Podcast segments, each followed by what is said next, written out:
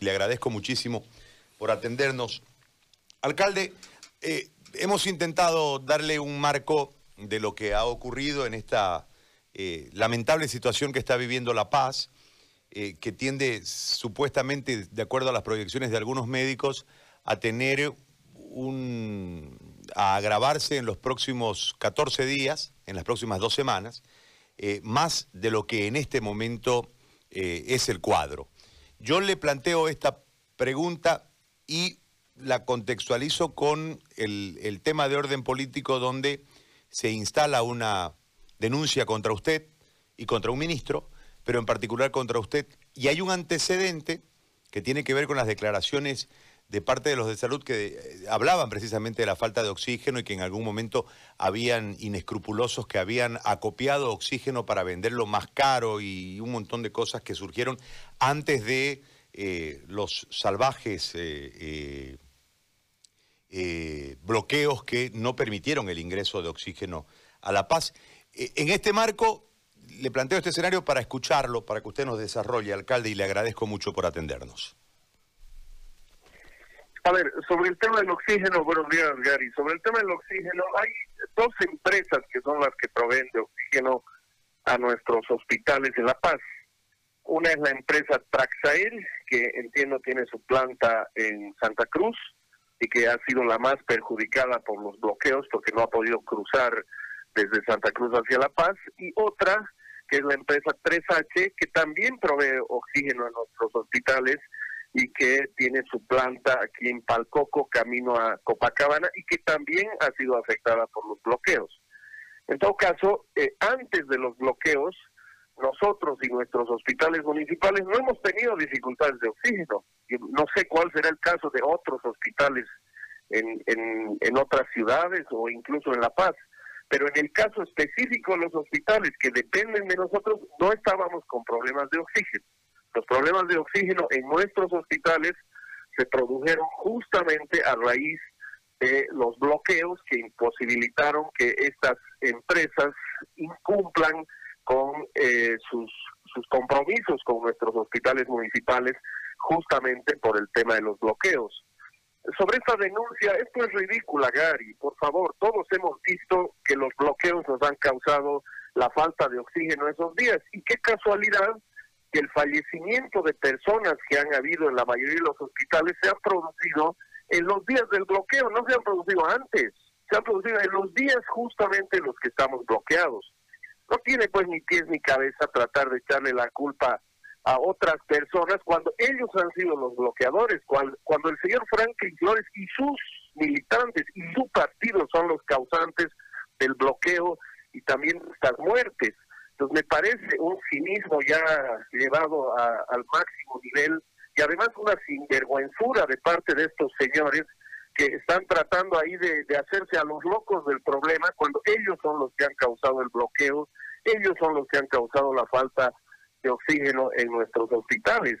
En medio de la emergencia, cuando teníamos nosotros estas, estas dificultades de oxígeno, hemos acudido a todo lo que hemos podido Incluso un hospital que tiene acuerdos con una empresa ha tenido que acudir a la otra empresa para ver si conseguía algo, si, si le podían dar unos tubos, si, si, si se resolvía de alguna manera el problema. Hemos tenido que trasladar pacientes de un hospital donde ya se había acabado el oxígeno a otro hospital que todavía tenía oxígeno. Imagínense usted la situación por la que han atravesado esos médicos en medio de semejante emergencia y en medio de semejante bloqueo criminal que han organizado estos señores cínicos que hoy día están pretendiendo distraer la atención y están tratando, por supuesto, de lavarse las manos de esta acción criminal que han ocasionado con varios pacientes, no solamente en la ciudad de La Paz, sino también en otras ciudades. Ahora, le hago una pregunta dejando de lado este conflicto y entendiendo claramente lo que usted nos acaba de señalar, y voy a este marco. Eh, supuestamente vienen, es, compleja en este momento por el crecimiento de los contagios y demás allí, en La Paz, y en los próximos 14 días van a tener un embate aún mayor. ¿Cuál es la estrategia municipal eh, para tratar de contener o de atender a los que resultasen positivos y con, con síntomas graves en, en este marco? Bueno, en primer lugar, ampliar la capacidad hospitalaria. Eh, justamente a raíz de los bloqueos de oxígeno, no hemos podido habilitar un nuevo hospital en el Alto para recibir a pacientes graves. Ahora se lo va a hacer en el curso de estos días, una vez que ya se ha resuelto el tema del bloqueo. Eh, lo propio en el Hospital de Clínicas en La Paz, donde se tiene que habilitar un otro espacio también para recibir a pacientes graves. Adicionalmente, estamos en el centro de aislamiento que tenemos en La Paz y en algunos centros de salud macrodistritales. También estamos instalando eh, proveedores de oxígeno para pacientes moderados, de tal manera que si los logramos estabilizar en estos centros macrodistritales, ya no lleguen a una situación de gravedad, a un hospital y a requerir de terapia intensiva, que sabemos que tenemos enormes limitaciones con esos equipos.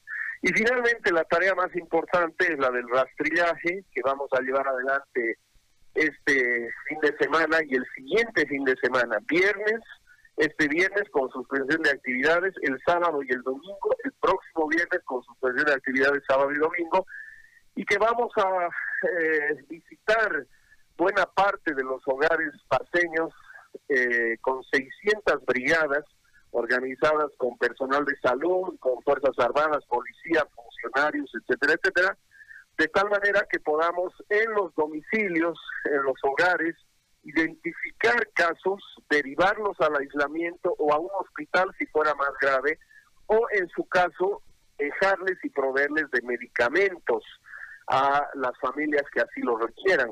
Esta es una tarea que estaba prevista ya hace varias semanas, Gary, pero que recién la estamos pudiendo hacer porque también los proveedores de los medicamentos han tenido dificultades, no solamente por los bloqueos, sino también por eh, la, la carencia de insumos en el mercado internacional.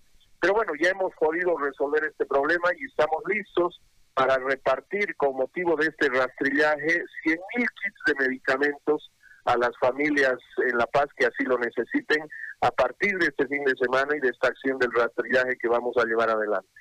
Para que nos quede claro, serán dos fines de semana con este con esta operación y a cuánta población después de estas 60 brigadas ya debidamente conformadas y debidamente equipadas, este, eh, se intenta llegar.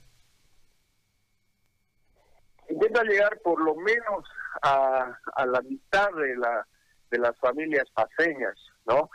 Eh, eh, este es un trabajo muy muy riguroso que ha desarrollado el Instituto Geográfico Militar con nosotros sobre la base de la información georreferenciada que tenemos de los casos. Entonces, vamos a llegar, por supuesto, a aquellos distritos donde tenemos un mayor número de casos, un mayor número de riesgo de que el contagio se siga extendiendo y estos 100.000 kits de medicamentos están destinados justamente a entregarse a 100.000 familias en el municipio de La Paz. Así que eh, la visita por lo menos va a cubrir la mitad de, las familias de La Paz y de esa mitad se les va a entregar a 100.000 los proyecciones estadísticas que hemos trabajado con eh, eh, el Instituto de Estadística y con nuestra Secretaría de Planificación. Alcalde, lo dejo trabajar y le agradezco muchísimo por este contacto.